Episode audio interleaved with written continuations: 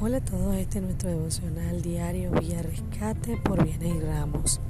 El título de hoy es Cumpliendo con el deber. Estaba oyendo las noticias de ayer, 2 de noviembre, en ese día de donde se recuerdan las personas que han muerto y los agentes de la Policía Nacional hicieron un homenaje a los miembros de su equipo que habían fallecido un reportero entrevistó a un padre quien con lágrimas en sus ojos decía, perdí a mi hijo. Era cabo segundo de la Policía Nacional. Nada ha sido igual desde que se fue, pero me siento orgulloso que haya seguido mis pasos en la Policía Nacional y que nunca fue un mal ejemplo dentro de la institución. Mi hijo murió cumpliendo con el deber. Y eso me da alegría porque sé que crié a un gran hombre. Empecé a llorar después que escuché a este hombre decir esa última frase. Mi hijo murió cumpliendo con el deber.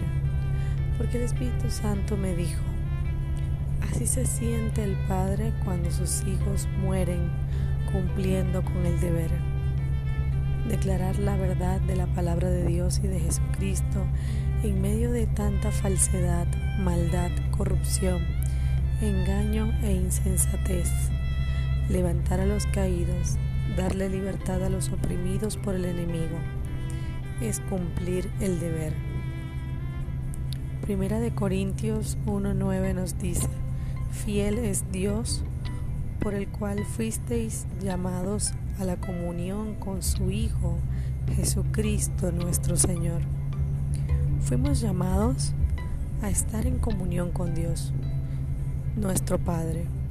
Cuando Él nos ve cerca, rendidos en su presencia, en intimidad, Él mira a su Hijo Jesucristo, que murió por amor, cumpliendo con su deber, llevarnos a la reconciliación con el Padre Celestial.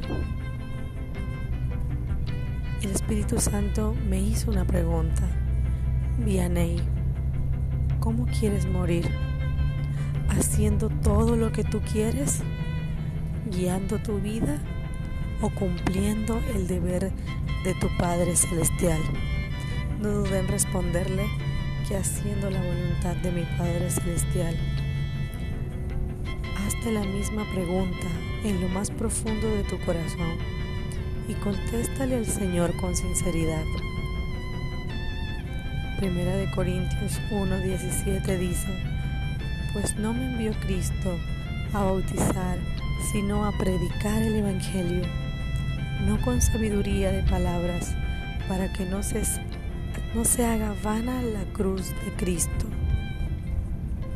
Fuimos llamados a tener comunión con Dios, pero con la responsabilidad y el deber de predicar el Evangelio de Jesucristo.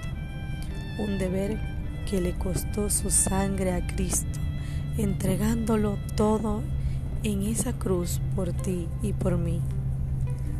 Recuerda que estamos en este mundo, pero no somos del mundo. Podríamos hacer muchas cosas aquí en la tierra criar a los hijos, trabajar, graduarte, casarte, viajar, ser empresario, deportista, un buen hijo, músico, estudiante, abuelo, abogada, etc. Pero que jamás se nos olvide por encima de todos los roles que tengamos en la tierra, cuál es nuestro deber.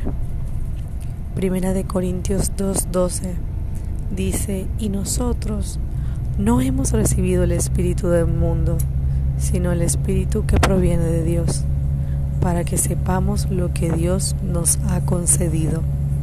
Tú y yo tenemos en nosotros al Espíritu Santo, quien es nuestra guía para conocer los designios de Dios, quien nos ayuda a cumplir la perfecta voluntad de Dios, porque se nos ha concedido un poder en el Espíritu para hacer grandes cosas en el reino de Dios. Y que cuando nuestros días en la tierra terminen podamos escuchar la voz del Padre diciendo, Hijo, cumpliste con tu deber, mi nombre fue glorificado en tu vida. Apocalipsis 22 dice, y vi a los muertos, grandes y pequeños, de pie ante Dios, y los libros fueron abiertos. Y otro libro fue abierto, el cual es el libro de la vida. Y fueron juzgados los muertos por las cosas que estaban escritas en los libros, según sus obras. Que tengas un hermoso día lleno del Espíritu Santo. Quiero recordarle a todos nuestros amigos en seguirnos en nuestras redes sociales, Instagram, Facebook, nuestra página web www.viarescate.com y en nuestro canal de YouTube. Bendiciones.